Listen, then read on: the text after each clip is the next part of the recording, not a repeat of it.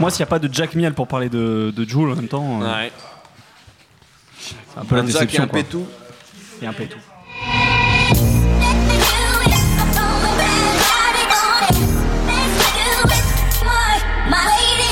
Bonjour, bonsoir à tous, c'est Mehdi Maizy et je suis très heureux de vous retrouver pour un nouvel épisode de No Fun, votre podcast musical hebdomadaire. À la fin des années 90, porté par le succès national d'IAM, le rap marseillais était omniprésent à la radio et dans les bacs. Outre les auteurs de l'école du micro d'argent, il y avait la Funky Family, Def Bond, Troisième œil, Faflarage et même Bouga. Les rappeurs issus de la cité phocéenne avaient fait de leur ville l'autre place forte du rap hexagonal.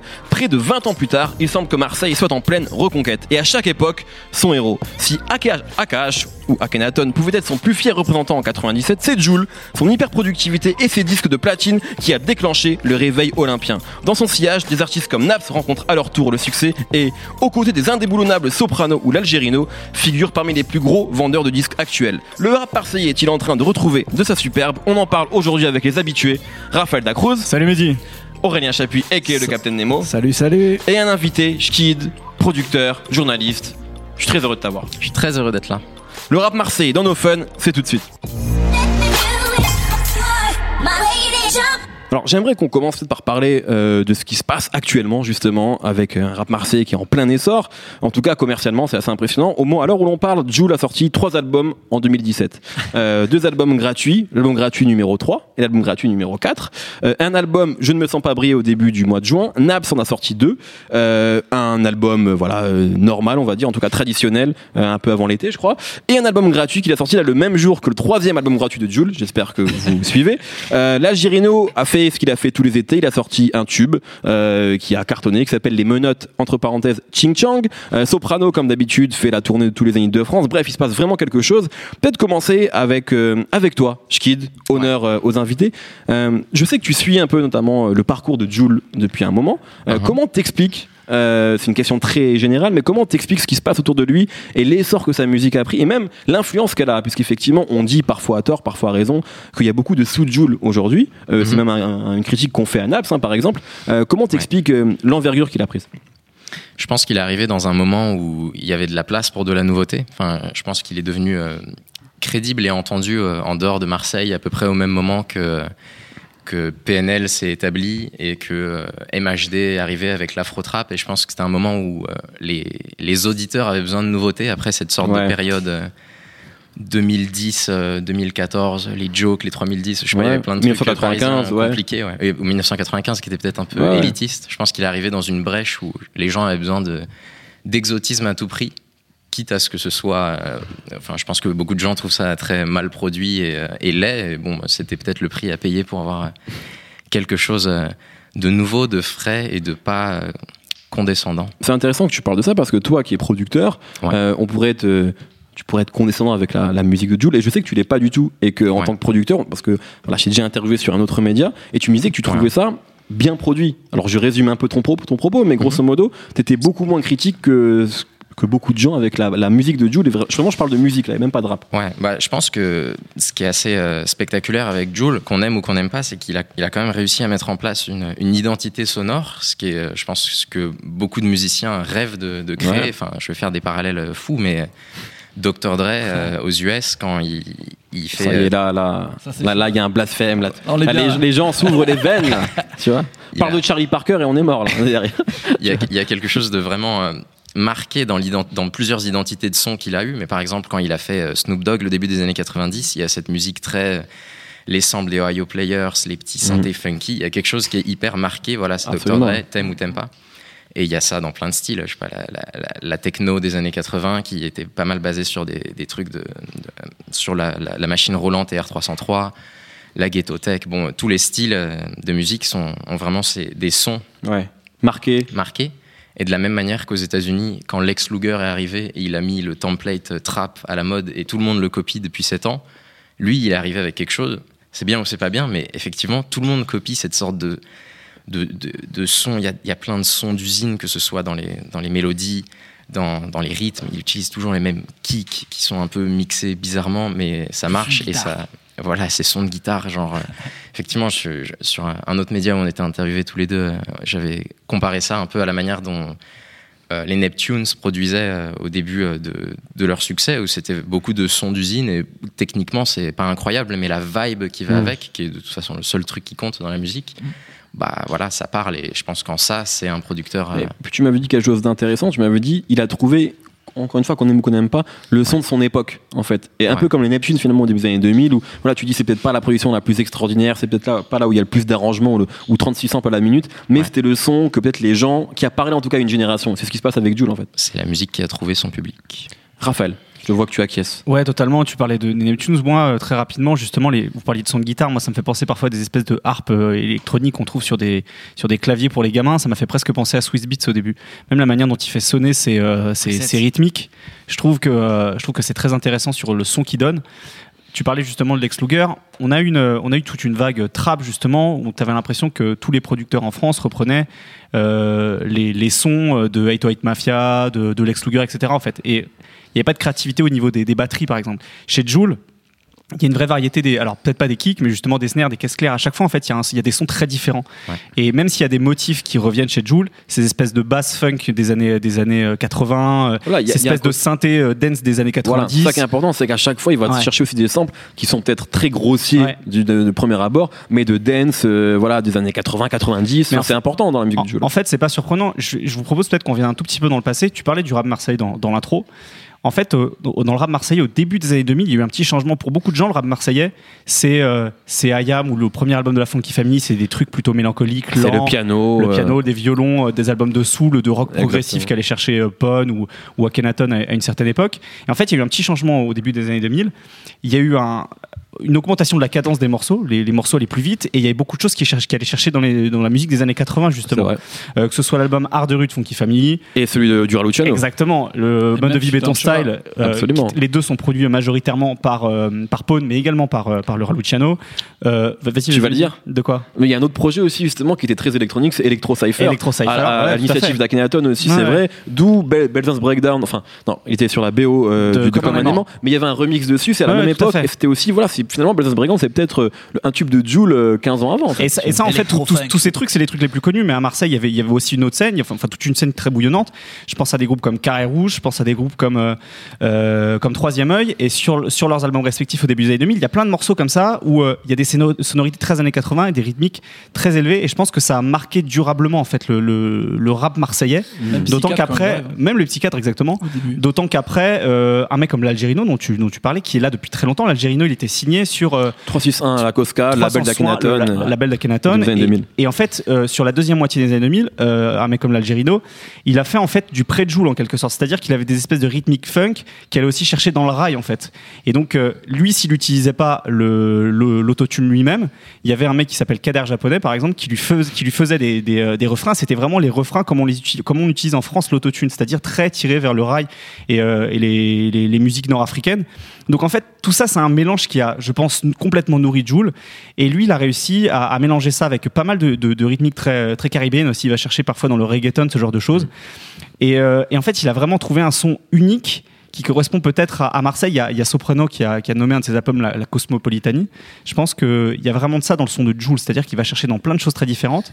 Et en plus, chez Joule, il y, a, un truc, quand on comparera peut-être avec, avec Naps tout à l'heure, ça sera peut-être intéressant de le souligner, mais chez Joule, il y a un côté très j'ai pas envie de grandir en fait. Ça se voit dans ses clips, il va chercher des, des, des, aliens, il y a un clip, c'est un dessin animé, etc. À chaque fois, à chaque fois que, à chaque fois qu'il parle d'alcool, il te raconte toujours qu'il mélange ça avec du Tropicana ou de l'Oasis comme si c'était une boom et qu'il avait encore euh, encore 8 ans. Et il le dit aussi dans un de ses ouais, 8 ans, 15 ans. je sais pas, je connaissais pas les booms que tu faisais toi, Raphaël. 3 ans et demi. Ah, moi, je vais se passer dans le 7-8 ah, je, mélangeais déjà le Jack avec de l'Oasis, moi. euh, mais voilà, il y, a un truc, on a l'impression qu'il veut pas grandir. Et d'ailleurs, en fait, dans les mélodies parfois qu'il va utiliser, il va faire référence à Gala, il va faire, faire référence à Shakira, ce genre de choses. En fait, les, à quoi À quoi aussi, exactement. Bah, Donc, en fait, il y a donc en fait, c'est un espèce de mélange de tout ça, Joule musicalement. Et, euh, et si on peut lui reprocher peut-être la facilité de ses textes, et encore, ça on peut en discuter parce que c'est peut-être aussi ce qui a fait son succès, justement, ça, ça son écriture. En tout cas, dans, dans, la musique, il a vraiment créé quelque chose d'unique. Et euh, peut-être ce qui lui a manqué pour qu'aujourd'hui, euh, il y ait une espèce de reconnaissance de, de l'élite, entre guillemets. Tu parlais d'élitisme tout à l'heure avec une certaine partie du, du, du, du, rap entre, on va dire, 2010 et aujourd'hui c'est peut-être que en fait, il a juste vendu ça comme du rap, mais il aurait peut-être dû, tu vois, mettre une étiquette ou un truc comme euh, les Anglais l'ont fait avec la grime, par exemple, Mmh, qui avait un ouais. son très particulier, ou je sais pas, euh, sur la côte ouest des États-Unis, euh, quand ils sont arrivés avec le mob shit, tu vois, où c'était un, un son, un, un son, un son Ouais, c'est de- rarement de toi qui la donne l'étiquette. Voilà, c'est souvent le pense- public. C'est juste qu'à mon avis. Je- Mais lui, lui, qu'il ait voulait pas parce qu'ils scène. s'en fout. Ouais, et puis lui, il s'en fout aussi, tu vois. Ah, puis il faut qu'il y ait une scène. Là, pour l'instant, euh, que- pendant pas mal d'années, peut-être en fait. c'était. Jul en fait. C'était le seul mec qui faisait du Joule, c'était Joule. Et donc il y avait un peu une étiquette qu'on lui donnait. De là, on a parlé beaucoup de production, mais même au niveau du rap, c'était des textes un peu légers qui parlaient de la fête et en même temps de ce qui se pas passe si dans le ça. quartier. En plus, c'est pas Ouais, si ouais, léger ça. bien sûr, bien sûr. Je suis en train de. Ouais, ouais. Et pour le coup, euh, dans la façon d'écrire, en tout cas, comme tu dis, il y a une naïveté et tout, mais en fait, plus ça avance et plus déjà le style de Jules est un peu en train de s'étoffer, euh, surtout sur ses albums gratuits d'ailleurs, où Ouais. c'est un peu genre, on a l'impression que sur chaque nouveau morceau, il teste des nouvelles choses. Là, justement, sur le dernier, Alors, euh, au moment où on parle, il y a le morceau dans la voiture à Batman. Batman. dans la voiture euh, à Batman, j'adore. C'est ouais, genre mais- préféré. Après, après, je trouve qu'en fait, euh, mais bon, je vais te laisser finir, excuse-moi Nemo, mais c'est vrai qu'en fait, à chaque fois, il a quand même des formules. Tu vois, il a son morceau entre guillemets où il rappe sans refrain. Bon, là, il y a un refrain, tu vois, mais c'est un peu son morceau comme la crise au tchèque sur l'album gratuit d'avant ou comme sur 46 de Rossi sur Je ne me pas briller. Il a quand même des patterns, tu vois, mais c'est normal. Hein, sur, quand on sort 4 Billy. albums par, euh, par an, c'est normal d'avoir des, des Ah, en fait, patterns, tu vois. Bah, moi, en fait, je vais faire un parallèle qui va vous, faire, vous paraître bizarre, mais là, en ce moment, je suis en train de lire euh, la, la biographie de Curtis Mayfield. Et au début de sa carrière, Curtis Mayfield, il C'est galérait. blasphème sur blasphème. Non, tu vas voir, c'est très compréhensible. Au début de sa carrière, Curtis, euh, il galérait un petit peu et donc il, produisait énormément de musique, genre mais énormément, genre tous les soirs, il les composait des petits bouts de musique comme ça avec des gimmicks, comme exactement ce, que fait Jules avec ses, ses albums gratuits. Et il les plaçait un peu à droite à gauche. Tous les morceaux se ressemblaient un petit peu et le but c'était d'avoir un single ou un 45 tours qui allait cartonner, qui allait prendre. Et la production était incroyable. Et dans ces années-là, dans les années 60, de, de la Motown et tout ça, il y avait des mecs qui composaient pour des tonnes d'artistes, mais genre euh, pendant des, enfin, des fois 15 fois le même morceau. Et Jules, il a un peu cette surproductivité Mhm. qui fait que bah, des fois il y a des morceaux mineurs, des fois il y a des morceaux qui vont marcher plus que d'autres. Et il, a, il, a- il commence à avoir plusieurs facettes. Genre sur son album, euh, on, on a l'impression qu'il y a toute sa facette un peu, euh, euh, je sais pas comment dire, euh, Caraïbes de Méditerranée, là, de musique un peu genre. euh, C'est peut-être ça la danser scène. dans les C'est la- halles. C'est la Zumba slash chicha en fait. Ouais, un petit peu, voilà. peu. Et après, par contre, dans ses albums gratuits, ça rappe. Mais quand, tu vois, ça rappe en mode euh, Don Shoah, euh, Ra- Raul Chano. Moi, là, je me suis pris tous ces freestyles Skyrock qu'il a fait au mois de Cassage juillet. de nuque. Putain, ça rappe vraiment en fait. Bien sûr. Tout le monde se fout de sa gueule en mode genre ouais, c'est ce petit chanteur Chiquita, je sais pas quoi. En vrai, à chaque fois, euh, il a une telle énergie et une telle façon de faire que ça rappelle les freestyles de l'époque de Funky Family, qui à mon avis ressemble vraiment plus à l'esprit méditerranéen et euh, marseillais que IAM au final, Ouais. tu vois, qui était un peu un groupe new-yorkais, parisien finalement, tu vois, même s'ils ont l'esprit marseillais, mais la FF C'est c'était vraiment. Alors, Ayam, c'est, enfin, on en parlait dans, dans, dans une émission cette année. Ayam, c'est des geeks. Alors Ouais. que, alors que Jules et la Funky, c'était des mecs qui traînaient dans la rue, quoi. le- le- la collaboration euh, Ra- Raoul Ciano euh, euh, Jul elle paraît totalement naturelle parce qu'ils ont la même façon de parler euh, d'instinct de d'écrire sans écrire en fait t'as l'impression qu'ils te parlent en même temps avec une naïveté qui est un peu touchante et en même temps qui est, qui est calculée et tu sens que il y a un vrai travail d'interprétation euh, toujours important en fait l'espèce de côté studieux qu'on a toujours vu du Raoul Ciano genre je vais je vais encore reposer mon texte parce que je suis pas content je vais revenir dans la cabine et tout à chaque fois que tu as Mhm. l'interview il parle de ce truc là tu sens que Jules il là tu sens que Jules il est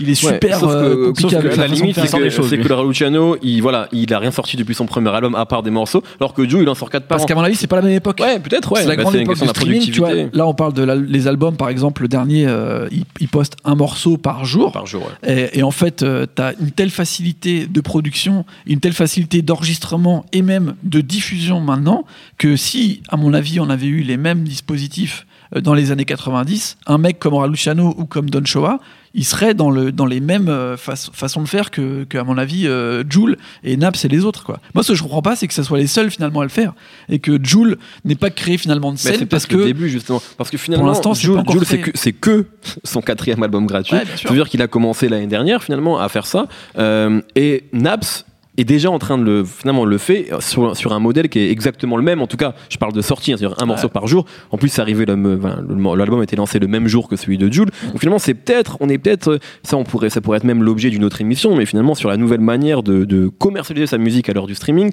les albums sont de plus en plus longs. Euh, la crime il faisait 20 titres. Euh, Ouais. Style Fresh ça sort vendredi il y en a 22 euh, donc au moment où vous, vous écoutez l'émission bref on, on est de plus en plus euh, on a déjà, déjà parlé de Views ou même de l'album de Kelani dans des registres qui n'ont rien à voir. Donc on est encore plus là donc peut-être que finalement ce que tu es en train de raconter sur la productivité de Jules ça va peut-être lancer quelque chose j'aimerais juste avant de passer sur Naps on a quand même été euh, globalement assez élogieux sur Jules, en tout cas assez positif. C'est quand même quelqu'un qui a su beaucoup de critiques, euh, notamment sur l'écriture. Euh, alors il y a une phase qui finalement maintenant, ça fait longtemps qu'on n'en parle plus, mais qui est quand même pas dénuée d'importance. C'est son fameux "Te déshabille pas, je vais te violer", qui avait choqué beaucoup de gens et a raison. Il y a également, c'est vrai que des choses qu'on a critiquées, mais ça, à mon avis, c'est pas une critique valable, mais c'est le fait qu'il va chez Skyrock et qu'il fait un, beat en 4 minutes. Pour moi, ça, c'est pas une critique valable, mais en tout cas, il y a beaucoup de gens qui ont reproché ça. Je quitte justement sur le côté. Euh, est-ce que toi, euh, tu as des, des, réserves à faire sur le rappeur Jules? Bah, le, rappeur en soi, non, je pense qu'il fait la musique. Je pense que ce qui est beau chez lui, c'est qu'il fait la musique qu'il a envie de faire et il ferait la même musique si les gens écoutaient pas, je pense. C'est ça, qui, c'est ça qui plaît. Et après, par rapport à ce que tu disais euh, sur euh, Laura Luciano et, et, le rap marseillais de, il y a 20 ans, je pense que Jules, il a quand même l'avantage d'avoir un public qui n'est pas exigeant. Et, euh, mmh, qui lui permet de sortir autant de musique. Et toi qui est toujours demandeur de nouveautés en tout cas. Il veut, voilà, c'est ça. Le public de Jules, comme le public de Naps, comme je pense une grande partie du, mmh. public qui stream de la musique, en fait, je pense qu'ils ont envie d'avoir de, la nouveauté et pas de la nouveauté euh, révolutionnaire. Ils veulent avoir le, le, même artiste qui fait le même morceau tout le temps. Et du coup, effectivement, il peut le faire puisque ça ne dérange pas sa fanbase et je pense qu'on se dirige vers un, système où ce qui fonctionne de plus en plus, c'est le soutien de la fanbase qui va, qui va suivre un peu comme euh, un, club de foot en fait. Genre les, les gens qui suivent l'OM, euh, ils s'en foutent quoi. En vrai, que l'OM ne soit pas euh, sur le podium actuellement, ils vont continuer à être fans l'année prochaine, l'année d'après. Et Jules, ça fonctionne un peu comme ça, je pense. Genre son album là, ça se trouve, ça va, enfin, ça, ça, peut plus être nul puisqu'il fait le même album à chaque fois. Mais ils vont continuer à suivre. Ouais, Comme les Stones en fait. Moment, les mecs s'attendent plus la nouvelle musique révolutionnaire. C'est genre, euh, t'attends Jules, en fait, t'as kiffé l'artiste, t'as kiffé euh, qui est. C'est intéressant sur la comparaison avec le club de foot puisque de plus en plus de rappeurs parlent de leur public comme leurs supporters. c'est quelque chose qu'on entend de plus en plus. Donc c'est pas, effectivement, c'est pas bête. Et du sens vraiment avec les réseaux sociaux, on parle moins de fans, on parle vraiment de supporters qui envoient de la force tous les jours. En plus, je pense que le fait qu'on communique autant sur les chiffres de streaming et des records euh, qui se battent mais qui, qui n'ont aucun sens puisque de toute façon la plateforme grossit constamment donc c'est normal que les, records soient battus et je pense que particulièrement enfin j'allais dire en France mais dans la musique je pense qu'on aime les, les fans les fanbases de maintenant elles aiment bien participer à quelque chose et battre un record, c'est super. Je pense que ça contribue, par exemple, c'est un, exemple outre-Atlantique, mais aux États-Unis, là, le, morceau numéro un, c'est euh, Bodak Yellow de Cardi B. Depuis hier. ça, ça, ça marche parce que entre autres, les, les, fans, les supporters, je pense qu'ils ont envie de battre un record, ils ont envie de faire l'histoire. d'accord. Et, en France, plus que le morceau, en fait. C'est plus que le morceau. C'est le personnage de Cardi c'est comme quand il y a eu Bienvenue chez les Ch'tis. Bon, bah, il fallait que ce soit le film le plus vu.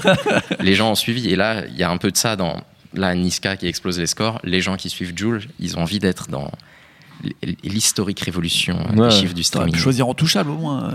Euh, non, mais c'est vrai parce que Bienvenue chez J, il y avait aussi un truc communautaire quelque part.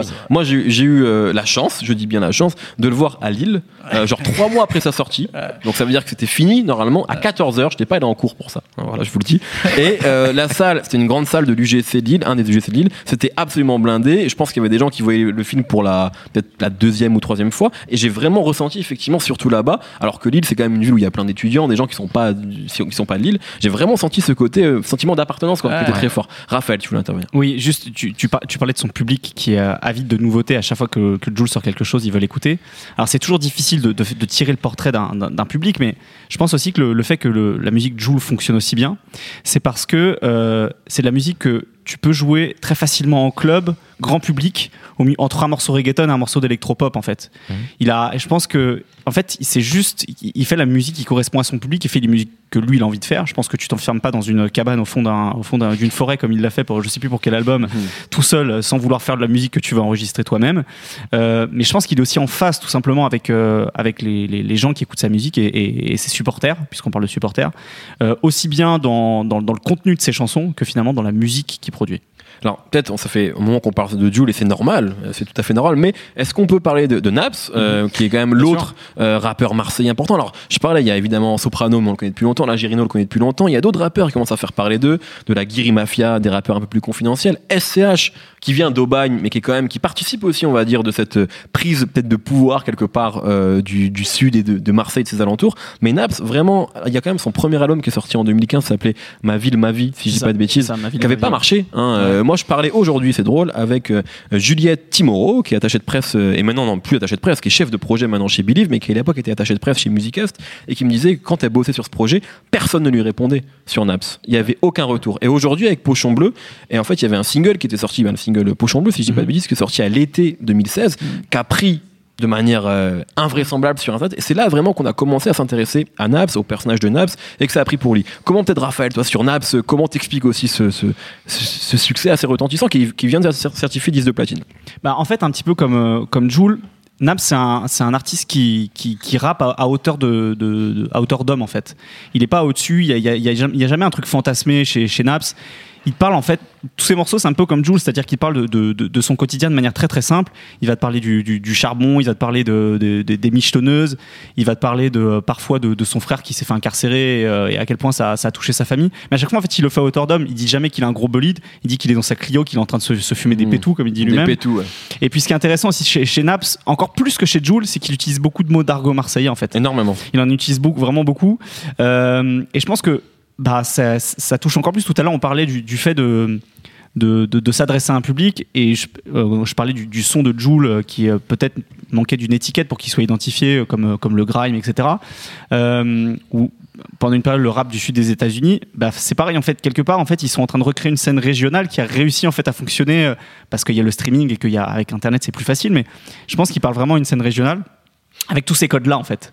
Et c'est ça qui est intéressant chez, chez, chez Jules comme chez Naps. Alors après, chez, chez Jules, je parlais du, du côté un peu enfantin. Parfois, on a l'impression qu'il est un peu isolé dans sa bulle, qu'il a des rapports sociaux très, très compliqués avec les gens. Et chez Naps, c'est pas du tout le cas en fait.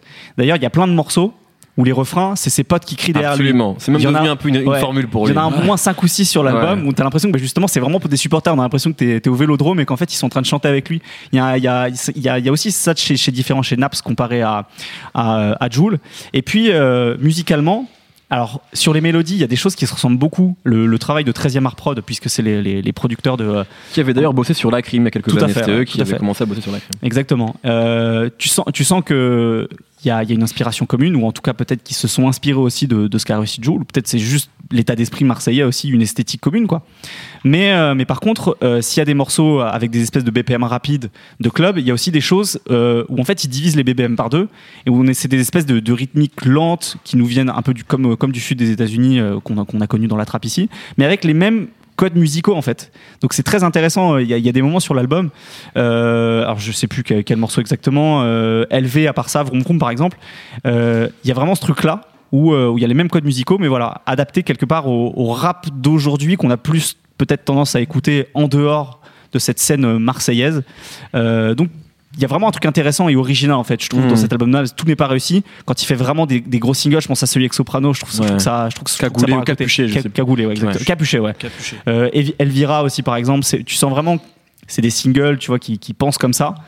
Euh, mais euh, mais par contre il y, a, y, a, y, a, vraiment un truc intéressant en fait et on parlait de scène et peut-être que ça peut ça peut ça peut engager justement quelque chose dans, le fait de créer une scène avec une, vraiment une esthétique musicale propre. C'est un peu finalement quand après l'énorme succès de PNL, on a commencé à avoir euh, euh, DTF euh, qui étaient des gens proches pour le coup, mm. mais même dans un autre genre, même si c'est différent, mais c'était une variation. Jaja et Dinaz, tu vois, qui était aussi une variation quelque part de PNL et peut-être d'ailleurs de Jules en fait. C'est peut-être un petit peu à la, frontière entre les deux. D'autant que on, dit Marseille, Marseille, mais Marseille c'est très grand. bien sûr parle tout, tout, à l'heure on parlait de l'Algérino qui, qui lui venait par exemple des quartiers nord tout comme tout comme les Cicates là en fait euh, Nab Jules ils viennent pas du tout du même endroit. Ils viennent du, des, des 12e et 11e arrondissement si je dis pas de bêtises. Donc Saint, Saint-Jean euh, Saint-Jean du Désert et, euh, et Herbel c'est pas du tout les mêmes endroits dans Marseille. C'est plutôt le l'est euh, ouais c'est ça l'est au, au, à l'est du centre-ville quoi le, centre historique. Et, et peut-être aussi voilà que c'est qu'il y a ouais, quelque chose de dans quelque chose finalement.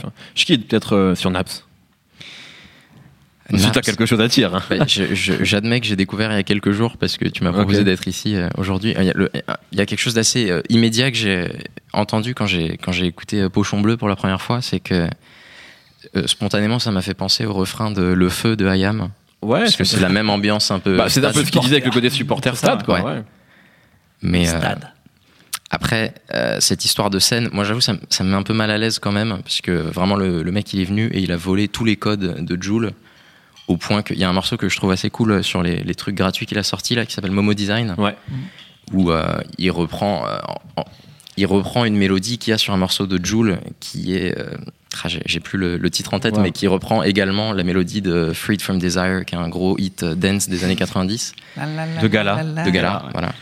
Et il y a un côté quand même. Il y a un côté un peu mimétisme, un peu choquant pour toi. Ouais, bah choquant, je sais pas. Ça, ça, se mord quand même beaucoup la queue et même eux, en tant qu'artistes, j'avoue que j'ai du mal à comprendre comment ils s'y retrouvent dans les, les mélodies qu'ils ont déjà utilisées, les prods qu'ils ont déjà utilisés, parce que les morceaux sont quand même. Euh, et forcément, quand tu as une productivité telle, hmm. les morceaux, c'est quand même tout le temps la même chose, dans les thèmes, dans les mélodies. Et euh, je suis très content que ce garçon ait du succès. Moi, j'avoue que j'ai du mal à comprendre. C'est comme le euh, Ouais, ouais, c'est ça. C'est comme le doap. Mais je pense par rapport à ça, bon, on peut on peut dire qu'en effet il y a une copie un petit peu du, du, style ou quoi. Mm. Mais je trouve quand même sur les projets de Naps, c'est beaucoup plus travaillé, produit. On sent qu'il y a une équipe complète, euh, même quand on a pu le rencontrer. Tu sens moins, moins solitaire dans ouais, sa manière de bosser. il parle beaucoup équipe, il parle beaucoup euh, bah, 13e art, il parle beaucoup de, tu vois, de, de, de, de, concevoir un projet, en fait, Naps, dans son ensemble. Et on sent qu'il y a des étapes qui sont à mon avis euh, beaucoup moins claires dans les dans Joule parce qu'en en fait dans toute sa conception que ça passe par Liga One jusqu'après maintenant comment on sent que Joule ça reste quand même super instinctif dans sa façon de faire la musique et même dans sa façon de, de le gérer. Tu regardes, je suis encore en train de, voir des freestyle Skyrock là, de Joule, mais tu vois l'entourage. C'est un bordel, ça veut rien dire. Naps, on sent que c'est un petit peu plus euh, contrôlé, géré. En fait, il, parle beaucoup de Mafakin Free et de Roth comme un de ces personnages, euh, de, ces, de ces artistes qui l'ont un peu. Euh, mis en avant et qui l'ont qui lui ont plu en tout cas quand il était plus jeune et je trouve que on retrouve un peu ça en fait c'est-à-dire être proche des gens mais un free c'était peut-être ce qui était le plus proche de ce qui était les cités au moins parisiennes dans, au début des années 2000 fin 90 et Naps on sent ce côté là de, de, produire quelque chose qui, correspond à ce qu'il est lui et en même temps de, vraiment le, le concevoir, de, de, chercher musicalement pour le rendre encore plus puissant. Et c'est en ça que moi je trouve qu'il ressemble un petit peu à l'artiste, un artiste que j'aime beaucoup euh, et qui euh, est dans le même genre, c'est-à-dire que il sait rapper, il sait faire plein de choses, mais il, produit plein de styles différents un petit peu euh, en cherchant en fait la formule ultime qui maintenant est chaud chocolat, et qui permet au final d'avoir le public. Et à mon avis, c'est comme ça que Naps a construit son truc avec Pochon Bleu. Euh, c'est un truc de, vraiment de, de travailleur, quoi, de, mmh. de qui, qui, est à mon avis pas la même que celle de Jules, qui est à mon avis juste une sorte de génie euh, fou, qui, qui, a encore plein de trucs à dire, plein de trucs à faire, euh, et qui, qui est pas dans le même, dans le même esprit, tu vois. Très bien. Ça fait déjà un moment qu'on parle, donc on va devoir conclure l'émission. Chiki, tu voulais rajouter quelque chose? Je voulais dire que ce que je trouve particulièrement incroyable dans cette scène, c'est que ça génère aussi beaucoup d'intérêt sur des gens qui qui sont des artistes, pas au même titre que ceux qui sortent euh, des disques et des projets, mais il y a énormément de, gens, qui, surtout des filles, qui sortent des reprises des morceaux. Ah, c'est vrai, mais ça c'est toute un, une, ah, scène presque dans le grand parallèle. Ouais. C'est assez fascinant parce qu'il y, y, a vraiment beaucoup de... En, tout cas, si on juge sur les, sur les clics que ça fait sur une plateforme comme YouTube, il y a certaines reprises de, je sais pas, de, de, Joule euh, ou d'autres artistes qui sont pas issus de cette scène, mais qui, sont, qui ont ce même son, des reprises de La Crime par des meufs de Marseille, qui font plus de consultations que, je sais pas, des clips de Seaboy. Bah, euh, on, se souvient quand même que Lina Mayhem, elle, avait quand même été signée chez Def Jam après sa reprise de 9 de Yveron de Booba. Alors on n'est pas sur la même scène du tout, etc. Mais, c'est le, c'est, le même phénomène. de ce son. Exactement. Et de, enfin, Lina Mayhem, je pense ça aurait jamais été signé s'il n'y avait pas eu des petites meufs normales de Marseille qui font des reprises bizarres là sur des versions karaoké de dans, ma paranoïa. Complètement. Et, euh, c'est bien, il réussit à fédérer une intéressante frange de rap féminin. absolument. Euh, merci beaucoup, messieurs. Alors, comme d'habitude, on va finir avec les coups de cœur en lien ou pas avec Jules, Naps et Marseille. Je vous demande d'être un petit peu rapide, ça fait déjà un moment qu'on parle, mais il y avait tellement de choses à dire. Nemo, tiens, euh, deux choses, faut écouter euh, Laura Luciano sur son premier album Nous contre eux. Je l'ai écouté trois fois et dessus c'est justement avec un couplet de Roth. Donc je pense que ça c'est un peu un morceau qui, qui, résume un petit peu tout ce qu'on a raconté en tout cas sur Naps et Joule. Et sinon bah je vais encore redire ça mais le freestyle numéro 10 de Joule à Skyrock, ça dure 8 minutes. Il est dans un dans un feu incroyable pour moi, c'est le Demain c'est loin 2017. Ok. Voilà. C'est peut-être ta dernière émission. Voilà. Euh, Euh, je recommande euh, le, DJ de Marseille, DJ Nab, qui fait des remixes funk incroyables de rappeurs, genre que Kra, PNL, incroyable. Et je recommande. Ah, t'en avais pas mis une fois dans 20 mix C'est possible, ouais. Je l'ai joué à Mars Attack en festival, le remix de Finilet de Alonso, magnifique. Et je recommande sur l'album de, enfin sur les trucs gratuits qui sort, Jules là, Parfum Quartier, qui est un morceau incroyable où il dit que euh, il, est content parce qu'il fait des photos avec des mamies et qu'il préfère les meufs qui se maquillent pas. Enfin, on dirait un morceau de Big Flo et Oli, c'est exceptionnel. Raphaël. On va rester à Marseille, mais dans un style complètement différent. C'est un rappeur dont j'avais parlé dans une précédente émission, dans un coup de cœur également. Il s'appelle Riff. Il est signé sur le label Orfèvre. Euh, il avait sorti Merci en avril. Il a sorti Stop au mois de juin. Il vient de sortir un morceau, un morceau très bizarre qui s'appelle Démon. Euh, donc allez voir le clip, écoutez-le, c'est assez particulier. Mais le morceau Stop qui était sorti en juin, il est vraiment très bien. C'est une sorte de, comme j'avais dit, une synthèse du Saiyan Supakro en un seul personne avec l'accent du Sud, donc euh, un artiste assure. Merci beaucoup, messieurs. Merci à Raphaël, merci à Nemo, merci à Shkid, notre invité du jour. Je sais pas si on va te réinviter parce que c'était beaucoup trop brillant euh, pour nous tous. Euh, retrouvez-nous tous les vendredis sur SoundCloud, iTunes. On s'appelle No Fun à chaque fois. Vous pourrez assister aux prochains enregistrements en public en allant sur la plateforme beach.audio. La semaine prochaine, nous poserons la question suivante. Michael Moore mérite-t-il d'être autant détesté? La réponse la semaine prochaine, Raphaël.